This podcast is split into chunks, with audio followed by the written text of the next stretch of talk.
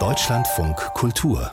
Lesart ich konnte einen schön vertrackten Roman lesen für diese Sendung. Den ersten Roman von Marlin Hobrack, Schrödingers Girl heißt der.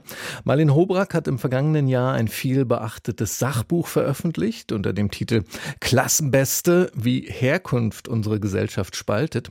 Und in ihrem ersten Roman, da geht es jetzt um eine junge Frau aus Dresden, die auch ihren ersten Roman veröffentlicht, die damit den Literaturbetrieb so richtig durchrüttelt, elektrisiert. Der Roman wird ein toller Erfolg. Erfolg, wobei es da allerdings auch einen großen, großen Haken gibt bei der Geschichte. Schön, dass wir darüber reden können. Marlene Hobrag, seien Sie willkommen. Ja, herzlichen Dank für die Einladung in die Sendung. Die äh, Feuilletons in Ihrem Roman, also die fiktiven Feuilletons, ja. von denen Sie erzählen, die Kritikerinnen und Kritiker, die finden diesen Roman so richtig geil und vor allem in Verbindung mit der Autorin des Romans, Mara Wolf. Was finden die denn so toll? Warum schlägt dieses Buch da so toll ein? Das Besondere an Mara ist natürlich, dass sie erstmal aus dem Nichts kommt. Also anders als es im Literaturbetrieb so üblich ist, wo man sich ja doch ein wenig auch kennt, also Autorinnen und Autoren untereinander und Kritiker, kommt da jemand aus dem Nichts.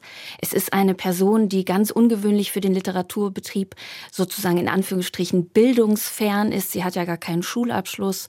Sie ist Hartz-IV-Empfängerin. Sie kommt also sozusagen von unten. Das ist die Erzählung.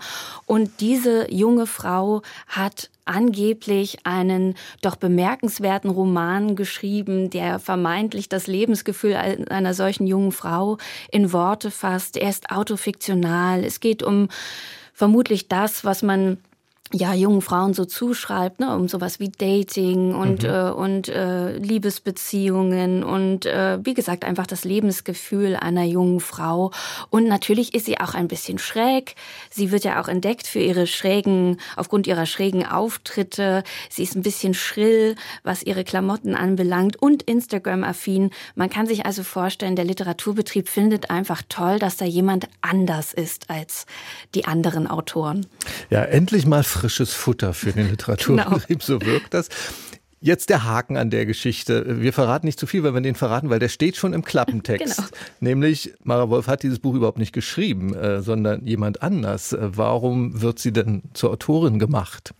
Ja, also äh, der eigentliche Autor, äh, Benjamin Richter heißt, er ist nun äh, zu allem Übel ein älterer weißer Mann und äh, der er und sein Agent Hanno glauben, dass der Roman über eine junge Frau sich äh, aus den Händen sozusagen eines älteren Mannes nicht so gut verkaufen würde.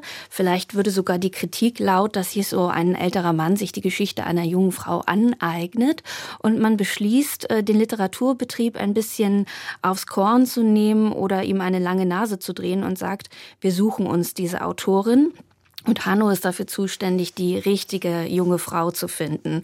Und dieser, dieser Autor Richter ist jemand, er ist nicht gecancelt, also man darf es sich nicht so vorstellen, dass er diesen Roman nicht veröffentlichen dürfte.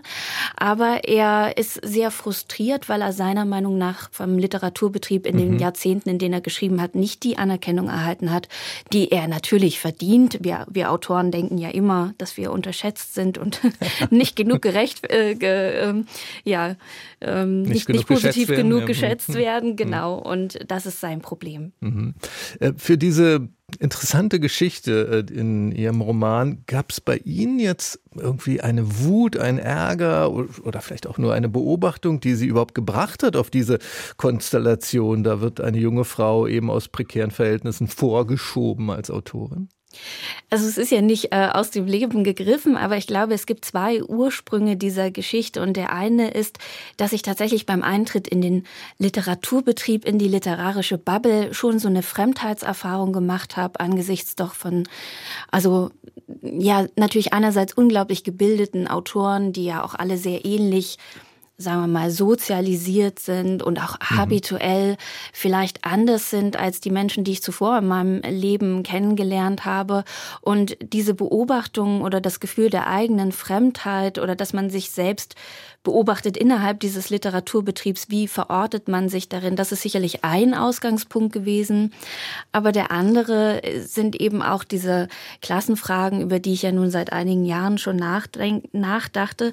Und in gewisser Weise ist dieser Roman ja auch ein Gedankenexperiment. Also mhm. was passiert, wenn man jemand, der in maximaler Entfernung vom Literaturbetrieb lebt, wie Mara, die auch gar keine literarischen Ambitionen hat, in diesen Literaturbetrieb versetzt. Also sozusagen zwei Filterbubbles, diese eine Welt von Hartz IV und dann die Welt der Literatur zusammenbringt. Was für Effekte entstehen dann? Und genau. Und ich dachte auch beim Lesen, das ist jetzt aber ein sehr geschickter Move von der Frau Hobrack, denn ich weiß über ihr Sachbuch Klassenbeste, da erzählen sie auch viel von sich selbst. Und äh, man kann auf den Gedanken kommen, dass zwischen Mara Wolfs Geschichte, also der Herkunft aus prekären Milieus und der Fremdheit, wie Sie es gerade auch beschrieben haben, gegenüber dem literarischen Milieu, dass man da Verbindungen herstellen könnte zwischen Mara Wolf und Ihnen selbst. Aber jetzt haben Sie so schön vorgebracht mit dem Roman, weil da man erfährt ja aus dem Roman, dass das totaler Bullshit sein kann, dass man eine Autorin fragt, sind Sie das selbst? Weil eben diesen Roman hat ja jemand ganz anders geschrieben. Das war ja bestimmt Absicht, Frau Hobrack, dass Sie sich solche Fragen vom Leib halten wollten. Ja, es ist tatsächlich, ich, ich habe, äh, dieser Roman ist ja in Schichten entstanden über einige Jahre hinweg, so neben dem Beruf. Und äh, ich habe dann immer mal so Leuten davon erzählt und die fragten dann automatisch,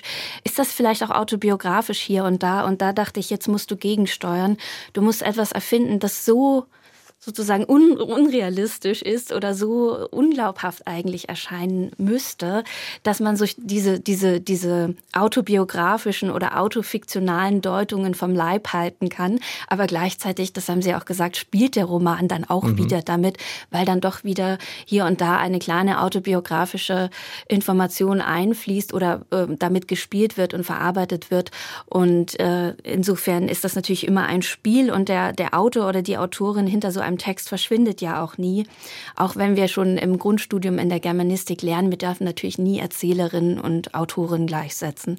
Ja, das ist ja interessant. Habe ich natürlich auch gelernt in meinem Studium. Äh, also jetzt äh, zu fragen, was der die Autorin denn mit ihrem Text wollte, zum Beispiel, das ist ja Grundschulniveau. Das kann man natürlich nicht mehr tun, wenn man sich ernsthaft mit Literatur beschäftigt, lernt man dann. Gleichzeitig aber bleibt doch beim Lesen, ich weiß nicht, wie es Ihnen geht, es bleibt doch immer die Frage, wenn man ein Buch liest, man versucht doch, sich mit einem anderen Subjekt in ein, eine Beziehung zu setzen. Also diese Neugier, wer eigentlich hinter dem Buch steht, die bleibt doch, oder? Wie geht es Ihnen da anders? Die bleibt immer. Und äh, genau deswegen wird man ja auch im Studium immer wieder ermahnt, diese Gleichsetzung nicht vorzunehmen. Aber man merkt es dann doch auch bei LiteraturkritikerInnen, dass diese Tendenz immer ein Stück weit auch da ist, den Autor, die Autorin da mit in diesen Text hinein zu weben und zum Beispiel beispielsweise die politischen Haltungen des Autors, äh, äh, wenn man sie kennt, dann auch im Text zu vermuten und so weiter. Also diese diese Lesart wird es immer geben und das ist ja auch das Spannende und damit spielt ja auch der Roman, dass die Identität hinter diesem Text für den Leser eben auch relevant ist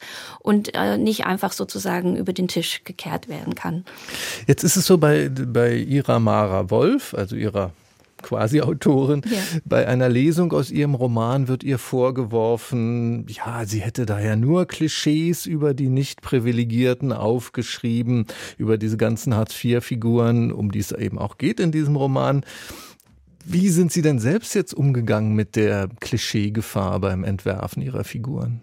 Äh, dieses Buch spielt ganz, ganz hart, möchte ich fast sagen, mit Klischees. Und zwar immer mhm. wieder. Also bis zu einem Punkt, wo man sagt, ich habe genau vor Augen, äh, wen sie da beschreibt, weil das habe ich in dieser Form schon einmal gesehen. Das heißt, dieses, die Klischees haben ja, sie kommen ja irgendwo her, Stereotypen haben ja ihren Ursprung und sie dienen ja in gesellschaftlichen Debatten auch oder überhaupt im gesellschaftlichen Leben dazu, jemanden gleich zu verorten.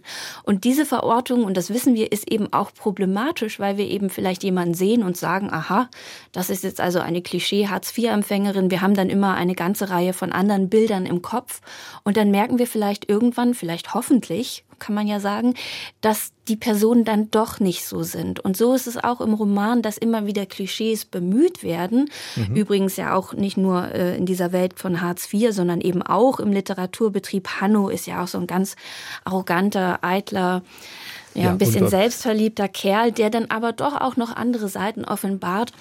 Das heißt, am, am, Anfang steht da immer ein Klischee, das dann aber oder gegen das dann doch auch im Text gearbeitet wird und die Figuren dürfen sich dann doch ein bisschen auch aus ihren Klischees herausentwickeln.